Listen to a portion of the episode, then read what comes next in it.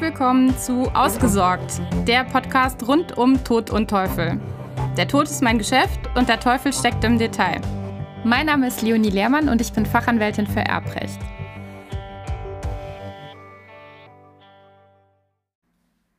Hallo und herzlich willkommen zurück. Schön, dass du dabei bist. Zunächst einmal möchte ich anmerken, dass mir sehr wohl bewusst ist, dass es schon seit einer halben Ewigkeit keine Podcast-Folgen mehr gab und ich möchte das jetzt ab sofort wieder ändern. Ich ähm, habe, glaube ich, einfach mal eine Pause gebraucht und es gab verschiedene Gründe, weswegen ich ja gestresst war und einfach nicht die Muse dafür hatte, mich damit zu befassen. Aber jetzt ist es wieder soweit ich denke, ich bin über, über den Berg mit den Dingen, die irgendwie schwierig waren und ähm, ja, will jetzt ab sofort wieder an meine alten ähm, ja, Gewohnheiten anknüpfen und tatsächlich auch jeden Dienstag entsprechend morgens eine Folge zur Verfügung stellen. So, aber genug der einleitenden Worte. Ich will direkt zum Punkt kommen. Heute soll es um das Thema Vorsorgevollmachten gehen und im Speziellen darum, ob ähm, bei Konkurrenz mehrerer Vorsorgebevollmächtigter einer dem anderen die Vollmacht widerrufen kann. Und dazu hat das OLG Karlsruhe im Januar diesen Jahres eine Entscheidung gefällt, die ich hm, prinzipiell begrüße und das, was ich ganz gerne zum Anlass nehmen möchte, einfach dieses Gesamtthema mal zu beleuchten.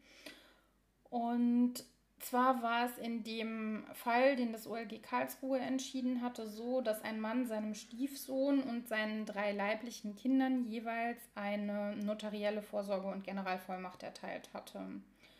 Und aufgrund dieser notariellen Vollmacht sollte jedes Kind und auch der Stiefsohn den betreffenden Herrn einzeln vertreten können, vollumfänglich.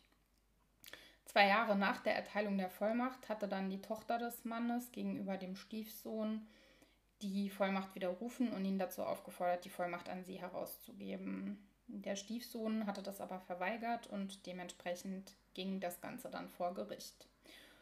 Im Ergebnis waren sich die Richter darüber einig, dass die Tochter die Vollmacht nicht widerrufen konnte und somit der Stiefsohn zu Recht verweigerte, die Vollmacht herauszugeben denn man wies von Seiten des Gerichts darauf hin, dass mit der Erteilung einer Vorsorgevollmacht an eine Person regelmäßig nicht die Bevollmächtigung zum Widerruf einer gleichzeitig einer weiteren Person erteilten Vorsorgevollmacht verbunden ist und dass es gerade nicht Sinn und Zweck von mehreren Vollmachten ist, dass der eine Bevollmächtigte dem anderen gegenüber irgendwelche Vollmachten widerrufen kann. Denn wenn das so wäre, könnte ja letzten Endes einer, der gern allein vor sich hin werkeln möchte, die anderen Vollmachten alle vollständig widerrufen, sodass am Ende nur einer noch in Besitz einer gültigen Vollmacht ist. Und das ist mit Sicherheit nicht im Sinne des Vollmachtgebers. Wenn der Einzelvollmachten erteilt,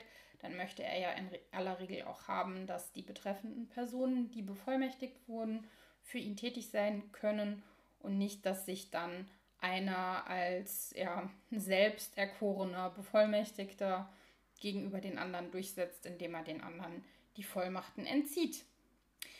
Und so kam im Grunde das Gericht dazu, dass aufgrund einer Auslegung der betroffenen Vollmachten oder aus dem Gesamtkontext einfach daraus zu, darauf zu schließen ist, dass eine solche Möglichkeit nicht gegeben sein soll.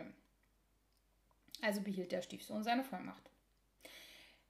Ich halte das im Ergebnis definitiv für richtig, mh, hm, obgleich es eigentlich komisch ist, weil so eine Vollmacht ja sehr, sehr weitreichend erteilt wird und normalerweise zu allem berechtigt. Also ist es hm, fraglich, ob das so konsequent ist zu sagen, jetzt aber ausgerechnet zu diesem Geschäft nicht. Im Ergebnis aber sicherlich natürlich nachvollziehbar, warum da so entschieden wurde. Und wie gesagt, auch sicherlich richtig. Ähm, generell führt mich das aber zu dem Punkt, dass ich immer wieder sehe, und das habe ich auch tatsächlich schon häufiger in der Beratung gehabt, in den verschiedensten Konstellationen, dass gleichzeitig mehrere Vorsorgevollmachten erteilt werden. Was ja dem Grunde nach erstmal gut ist und wozu auch ich rate, nicht nur einen zu bevollmächtigen, zu bevollmächtigen, sondern idealerweise noch mindestens eine weitere Person zu haben, für den Fall, dass der mal ausfällt, sofern es möglich ist. Ne? Immer im Bereich der Möglichkeiten. Aber, aber, aber, es sollte geklärt sein, wer was übernimmt. Denn wenn ich tatsächlich, wie jetzt hier in diesem Fall, drei, vier Personen habe, in dem Fall vier, die allesamt eine Vollmacht mit gleichen Rechten haben und es keine zusätzliche Vereinbarung gibt, wer was macht, wer wann sich um was kümmern soll, ob vielleicht der eine einen bestimmten Aufgabenkreis übernimmt und der andere einen anderen oder ob einer vor, vorrangig bevollmächtigt sein soll für bestimmte Dinge gegenüber den anderen ja, dann habe ich im schlimmsten Fall vier Leute, die sich allesamt berufen fühlen, jetzt anzufangen zu wirtschaften, unterschiedliche Vorstellungen davon haben, was zu tun ist. Und das könnte, wenn es blöd läuft, ins völlige Chaos führen. Daher bin ich persönlich immer der Meinung, dass man in solchen Konstellationen, wo mehrere Personen bevollmächtigt wurden, auch entsprechende Vorgaben dazu machen sollte, wie die sich untereinander abstimmen sollen. Für mich ist das eine Selbstverständlichkeit. Ich mache immer, wenn es gewünscht ist, natürlich nur. Aber ich, ich versuche zu erklären, warum das sinnvoll ist. Ähm, mache ich immer noch eine zusätzliche Vereinbarung zwischen den Bevollmächtigten und dem Vollmachtgeber, aus der dann hervorgeht, wer welche Rechte und Pflichten hat und ähm, wie die Bevollmächtigten untereinander agieren sollen. Eben genau, um sowas zu vermeiden. Und daher möchte ich dir nahelegen, der oder die du das hörst, es ebenfalls so zu machen, wenn du Vollmachten erteilst, dir Gedanken darüber zu machen, bei mehreren Personen, wer soll was wann können und ähm, auf der anderen Seite zu vermeiden, dass zu viele Leute in Besitz unterschiedlicher Vollmachten sind oder, oder der gleichen Vollmacht sind, aber damit eben auch alle gleichzeitig wirtschaften können, wie sie wollen, wenn es blöd läuft. Wie sie wollen, stimmt natürlich nicht ganz immer im wohlverstandenen Interesse des Vollmachtgebers, das ist klar. Aber was das dann nachher ist, kann ja sehr unterschiedlich interpretiert werden. So, das war mein Wort zum Sonntag. Tatsächlich ist auch heute Sonntag. Insofern passt das ganz gut. Wenn du es hörst, wird Dienstag sein, aber äh, spielt ja keine Rolle. Also auf jeden Fall freut es mich, dass du bis zum Ende jetzt dabei geblieben bist. Ich hoffe, es hat dir weitergeholfen. Und ähm, würde mich freuen, wenn du auch in der folgenden Woche wieder mit dabei bist. Vielen Dank, bis dann.